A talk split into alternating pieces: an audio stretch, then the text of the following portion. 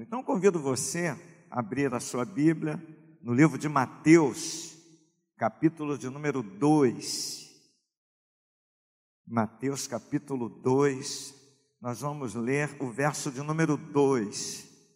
O tema da mensagem nesta que eu vou trazer é nascido para reinar eternamente.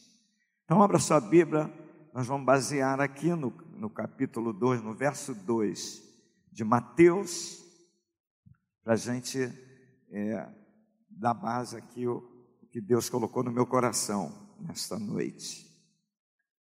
Amém? Todos acharam? Então diz assim, o verso 2 do capítulo 2, vamos ler apenas o verso 2 e perguntavam: Onde está o recém-nascido, rei dos judeus?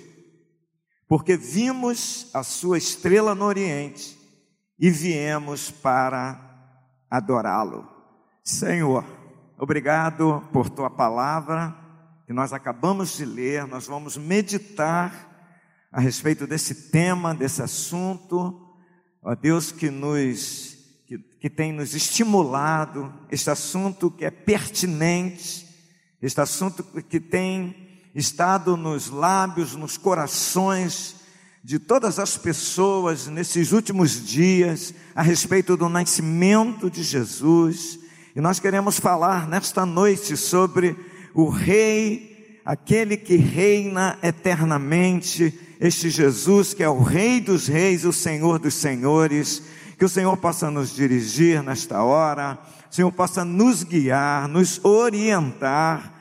Orienta-me que eu seja apenas um, um instrumento em tuas mãos para, Senhor, transmitir ao teu povo nesta noite tudo aquilo que o Senhor quer que saibamos, que todos saibam nesta noite. Em nome de Jesus, fala, renova, fortaleça, traga esperança, Jesus, pois o Senhor é a nossa esperança. Em nome de Jesus, nós oramos agradecidos. Amém. Amém. Graças a Deus. Pois bem, nascido para reinar eternamente. A gente sabe, queridos, que todos os impérios, todos os reinados que já existiram neste mundo, todos eles teve um tempo de duração. Todos eles passaram os mais poderosos. Ontem mesmo eu estava assistindo um documentário que fala do, do domínio do Império Egípcio. Era poderosíssimo. Não é? Todos os seus, os seus faraós, o domínio que eles exerceram. Mas o Império Egípcio passou, os assírios passaram e dominaram, e os gregos passaram, dominaram um, um bom, uma boa parte da história, e os romanos também passaram, e também dominaram uma boa parte da história. Todos passaram. Segundo os historiadores, o rei que reinou mais tempo foi Luís XV. Reinou 72 anos, mas morreu. Tentou destruir, acabar com esse livro aqui sagrado, ele não acabou com o livro, mas a vida dele acabou. Ele se tornou pó, ao pó voltou. Pois bem, todos os impérios passaram, todos os reis passaram, os reis de Israel passaram, os melhores, os mais nobres, e a gente pode citar alguns, como o rei Ezequias, que foi um dos reis mais nobres, como os reis terríveis, como Acabe, todos eles passaram. Um dia tudo passa. A, palavra de Deus fala que tudo vai passar, mas a palavra de Deus permanece para sempre. E esse versículo que nós lemos, o verso de número 2, é, fala de um assunto interessante que é enigmático, nós não vamos falar sobre isso. Mas é interessante, se você ler o verso de número 1, você vai ver que, tendo Jesus nascido em Belém, da Judéia, em dias de rei Herodes, vieram uns, vieram uns magos do Oriente a Jerusalém. E perguntavam: Onde está o recém-nascido rei dos judeus? Porque vimos a sua estrela no Oriente e viemos para adorá-lo. É interessante como houve esse despertamento no, nos corações desses magos do Oriente que vieram em busca do desse rei, desse rei. Eles dizem, eles chamam Jesus de rei dos judeus. Eles viram a estrela. Os detalhes, nós não vamos entrar nos detalhes, nos pormenores dos, da forma como eles estudavam, as pesquisas que eles faziam, e depois o próprio Herodes, é, lá no livro de Lucas, Lucas narra que Herodes, ao investigar a respeito desse rei que tinha nascido, quando que ele ia nascer, os sacerdotes, os, eles falaram a respeito dos profetas, que os profetas anunciavam a, o nascimento do rei. Mas eu quero me deter em dois pontos fundamentais para nós, que, influencia, que influenciam profundamente em nossas vidas, no século 21. Jesus nasceu aproximadamente dois mil anos atrás, mas o nascimento de Jesus ele traz um impacto para todas as gerações, toda toda a humanidade, em todo tempo, em qualquer época. Por isso, nós podemos afirmar de uma forma categórica que Jesus Cristo é o Rei que permanece para sempre, independendo, independente de qualquer época, de qualquer situação, de qualquer circunstância. Ele é o Rei eterno, Lá no capítulo de número 1 do livro de Lucas, e aí vale a gente é, fazer, trazer à memória alguns pontos teológicos, algumas, algumas exegeses é, é, teológicas que afirmam o seguinte, por exemplo, Mateus narra, é um, é um autor ele é judeu, então ele tem uma preocupação para falar com os seus compatriotas dentro daquilo que eles entendiam, eles conheciam bem a lei, eles conheciam bem a, a Torá, eles conheciam as escrituras, os salmos, os profetas e todos os, os, os escritos. Então Mateus tem essa preocupação e ele narra Jesus, e ele fala Jesus, ele enfatiza Jesus como rei. Rei, tanto é que é o único que fala é, é, essa palavra, essa palavra rei. Em Lucas nós vamos encontrar um derivado, mas Mateus fala que Jesus é rei através desses alguns magos que falam. Mas Lucas, Lucas narra Jesus como homem, Marcos como servo e, e João fala, fala a respeito de Jesus como divino, como uma divindade, como Deus. Na realidade, o livro de João é um evangelho explicado, ele explica Jesus como Deus, o Deus que encarnou, não é reencarnou, é encarnou, tornou-se carne, o Verbo se fez carne. Então, João entende Jesus como divindade. Marcos entende Jesus como servo fiel de Deus que cumpriu toda a, a, a, a ordenança de Deus. Lucas entende Jesus como homem. E aqui no verso, no capítulo 1, que eu quero ler com os irmãos, no verso, a partir do verso de número 32, eu acho que vocês já leram, quando Lucas narra, ele diz o seguinte: ele fala a Maria, a, a respeito do, do, do nascimento de Jesus, que o anjo aparece a Maria, diz o verso 30, o anjo lhe disse: Maria, não temas, porque achaste graça diante de Deus. Ou seja, achaste favor, favor imerecido. Achar graça é isso.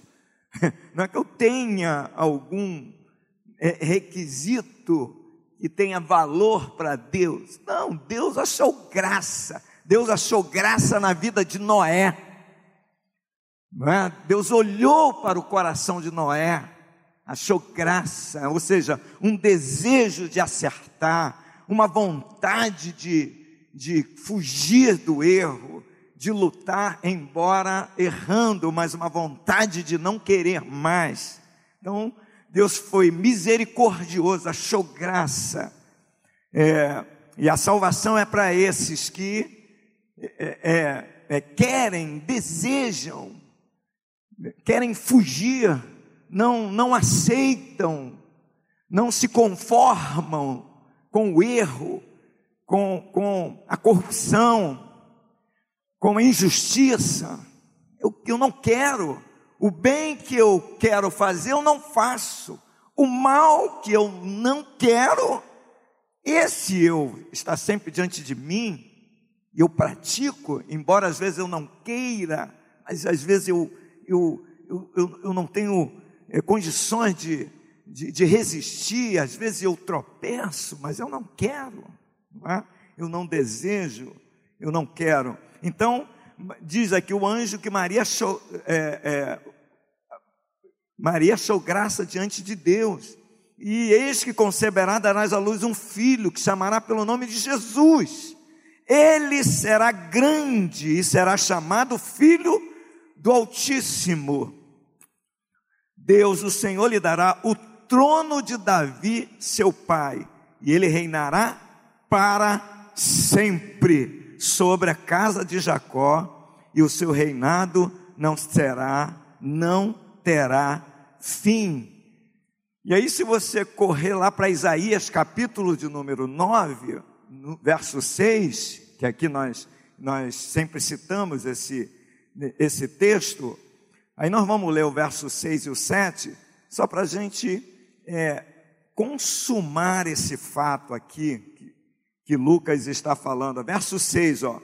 Porque um menino nos nasceu, um filho se nos deu, o governo está, olha, olha a conjugação do verbo, sobre os seus ombros, e o seu nome será maravilhoso conselheiro, Deus forte, Pai da eternidade, príncipe da paz. Agora perceba o verso 7 para que se aumente o seu governo e venha paz sem fim sobre o trono de Davi e sobre o seu reino, para o estabelecer e o firmar mediante o juízo e a justiça, desde agora e para sempre. O zelo do Senhor dos Exércitos fará isso. Aleluia.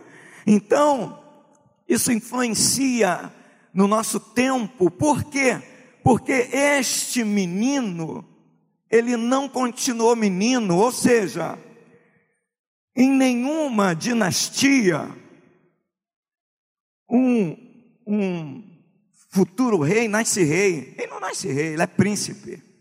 Jesus nasceu rei.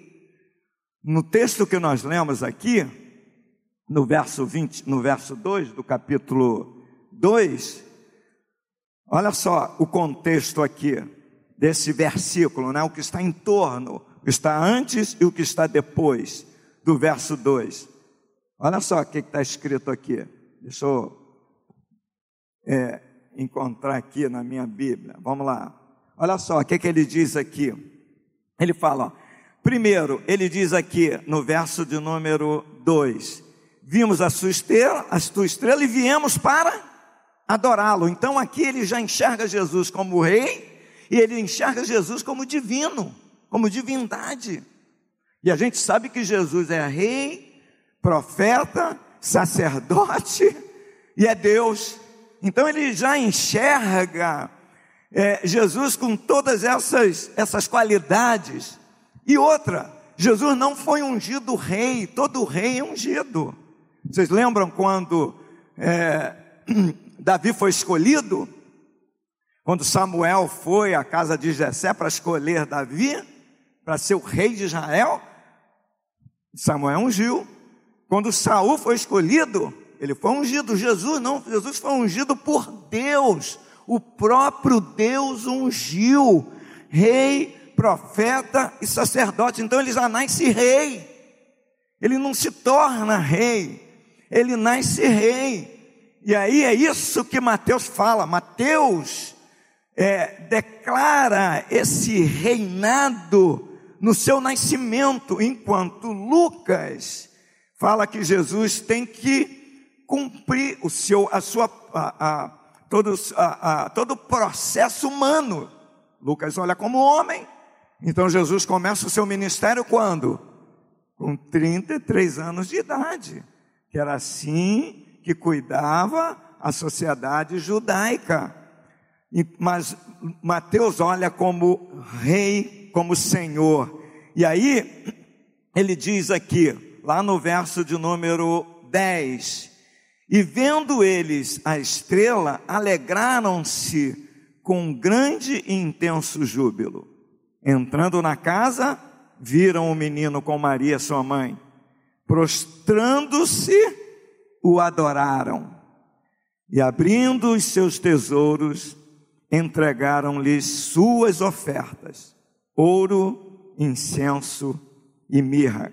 Cada oferta dessa tem um significado. Eu não vou aqui é, falar sobre isso, mas a, já ouvimos várias mensagens e vários estudos sobre isso, sobre o significado do rei, do ouro, da realeza, do incenso, da adoração, da mirra, do sacrifício, de, de ser massacrado, pisado, sendo por divina advertência prevenidos em sonho para não voltar. Então, a influência na vida sobre dois aspectos. E aqui, para a gente fechar aqui. Primeiro, primeiro aspecto, no aspecto daqueles que querem Jesus, que aceitam Jesus. Você está aqui, eu estou aqui, nós estamos aqui, porque nós queremos Jesus. Nós aceitamos a Jesus. Aceitar Jesus é receber Jesus, é ir a Jesus, é receber Jesus, é uma atividade constante de idas e vindas, de entradas e saídas na relação com Cristo. Percebam que aqui os, os, os magos foram a Jesus, viram a sua estrela, divinamente inspirados por Deus, uma revelação sobrenatural de Deus, é o Deus que se revela se manifesta ao homem. Então eles foram a Jesus. Segunda coisa, nessa naqueles que querem Jesus, é entrega. Eles entregaram. Eles entregaram o que eles tinham de melhor. Eles doaram o que eles tinham de melhor para Deus, para Jesus. Ouro, incenso e mirra. Entregaram que, que a gente está entregando? O que, que eu estou entregando? estou entregando o meu melhor para Deus. E aí, o meu melhor, eu vou começar e a gente tira esses três, esses três elementos aqui como referência para a gente. Qual, qual é o meu melhor? E o, a, a, o meu melhor é, atinge todas as áreas: o meu tempo, os meus, meus recursos, a minha vida, o meu coração, o meu interior, que ninguém sabe, ninguém sabe, só Deus. Qual é o meu melhor? Eu tenho dado a Deus o meu melhor. O meu ouro, o meu incenso, a minha mirra, ou seja, o meu esforço, o meu sacrifício, a minha adoração, o meu louvor, a minha gratidão. Não é? Qual o meu melhor? Terceiro, nesse mesmo aspecto, a adoração. Eles, eles disseram aqui, prostrando-se, o adoraram. Adoraram. Adorar. Adorar a Deus é se prostrar. Não é prostrar fisicamente somente. Não é, não é somente isso. E isso é fundamental, lógico, não tem a menor dúvida. Paulo fala em Filipenses capítulo 2 que todo joelho se dobrará, toda língua confessará que Jesus Cristo é o Senhor. A minha adoração no meu dia a dia, no meu trabalho, no meu lar, no meu casamento, na minha nas minhas relações, enfim, a minha adoração. Mas o segundo ponto, no outro aspecto, é que é o outro, o outro tipo de personagem, outro tipo de aceitação, aqueles que não aceitam a Jesus. Diz o texto aqui que no verso de número 3, que Herodes se alarmou. Ele ficou alarmado, porque disseram que era um rei. O rei alarmou-se, porque Jesus é rei. Queridos, algumas pessoas ficarão alarmadas ou estão alarmadas porque Jesus é rei, porque Jesus é Deus. Algumas pessoas elas ficam desesperadas quando você diz que Jesus é Deus, que Jesus é rei, que Jesus é poderoso, que Jesus cura, que Jesus transforma, que Jesus mudou a sua vida. Quando eu disse em certa ocasião que Jesus mudou a minha vida, alguém disse para mim: Ué, você pecou, pecou, fez tanta bobagem, tanta loucura e agora você é santinho? Eu falei: É, é isso mesmo. Como é que tu sabe? E é isso mesmo. Eu fiz bobagem, desgraça, desgracei, fiz misérias, mas Jesus entrou no meu coração e agora eu não quero mais. É uma nova vida, são novos projetos, mente nova, pensamentos novos, uma visão nova, ou você quer que eu continue assim, com aquela vida podre? Você gostaria que eu continuasse assim? Então você quer o meu mal? Eu falei para a pessoa: você quer o meu mal, você não é meu amigo. Agora eu sei, agora eu não tenho mais. Eu estava caminhando para o abismo, para o buraco, para a prisão, para a cadeia, para a derrota, para o fracasso, para a morte. Ou eu matava alguém, alguém iria me matar, ou uma tragédia na família. Agora eu mudei. Metanoia, mudança de, de, de mente, mudança de meta. Voltei uma nova vida. Mas existem os Herodes do século 21, os Herodes que mandam matar, os Herodes que querem a tua morte, querem a tua destruição, querem a tragédia na sua vida, querem destruição, aqueles que não aceitam a Jesus Cristo como Senhor. E o texto diz do senhorio de Cristo, que é um senhorio ilimitado. Mateus capítulo de número 28, para a gente terminar, o pastor Geraldo ainda vai falar daqui a pouquinho, mais tarde, para nos abençoar, ainda uma palavra de Deus. Capítulo 28 de Mateus, olha só o verso de número 18. Jesus aproximando-se falou-lhes, dizendo: Toda a autoridade me foi dada no céu e na terra. Aleluia! Toda autoridade me foi dada no céu e na terra. É um senhorio ilimitado, é o senhorio de Cristo. Ele reina no céu e reina na terra e reina em qualquer lugar. Todo o poder está sobre as suas mãos. Lá em Apocalipse, eu fecho aqui para a gente orar. Eu quero orar nesta noite em, em Apocalipse capítulo de número 19. Olha só. Apocalipse. Primeiro vamos ler o verso, verso 8 do capítulo 1. Depois nós vamos lá para o capítulo 19. Ele diz assim: Eu sou o Alfa e o Ômega, diz o Senhor Deus, aquele que é que era e que há de vir, o Todo-Poderoso. Aleluia! Louvado seja o nome do Senhor. Agora, capítulo de número 19. Olha só, capítulo 19. Ele diz assim, capítulo de número 19, verso 11: Viu o céu aberto, eis um cavalo branco o seu cavaleiro se chama fiel e verdadeiro, e julga e peleja com justiça. Os seus olhos são chama de fogo, na sua cabeça muitos diademas. Tem um nome escrito que ninguém conhece senão ele mesmo. Está vestido com um manto tinto de sangue, a obra que ele fez, manto tinto de sangue o sangue que ele derramou lá na cruz do Calvário, e o seu nome se chama Verbo de Deus. E seguiam-no os exércitos que há no céu, montando cavalos brancos com vestiduras de linho finíssimo, branco e puro. Verso de número 16, verso 15: Sai da sua boca uma espada afiada, para com ela ferir as nações, e ele mesmo as regerá com cetro de ferro, e pessoalmente pisa o lagar do vinho do furor da ira de Deus, do Deus Todo-Poderoso. Tem no seu manto e na sua coxa um nome inscrito.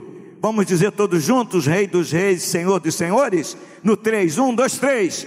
Rei dos Reis e Senhor dos Senhores. Mais uma vez: Rei dos Reis e Senhor dos Senhores. Feche os seus olhos, curva a sua cabeça. Pai, em nome de Jesus, muito obrigado, Senhor.